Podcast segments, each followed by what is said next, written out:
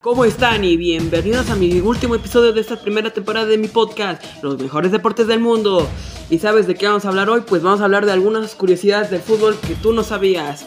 Antes de comenzar quiero dar gracias a todos ustedes por haber escuchado esta primera temporada y vamos a venir mejor en la segunda. Así que, sin hacerles esperar, empecemos.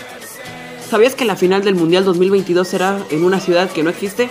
Falta bastante para el Mundial de FIFA de Qatar 2022, sin embargo ya está todo pensado para su desarrollo. Una de las cosas más curiosas es que ya está prevista la ciudad de la sede donde será la final, la ciudad de Lulasalil, que aún ni siquiera exista.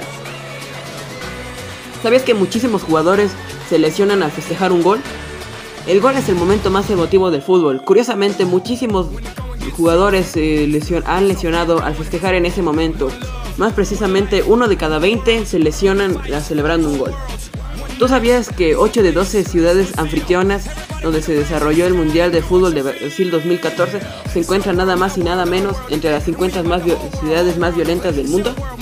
¿Sabías tú que en 1998 un rayo mató a un equipo entero en el campo de juego?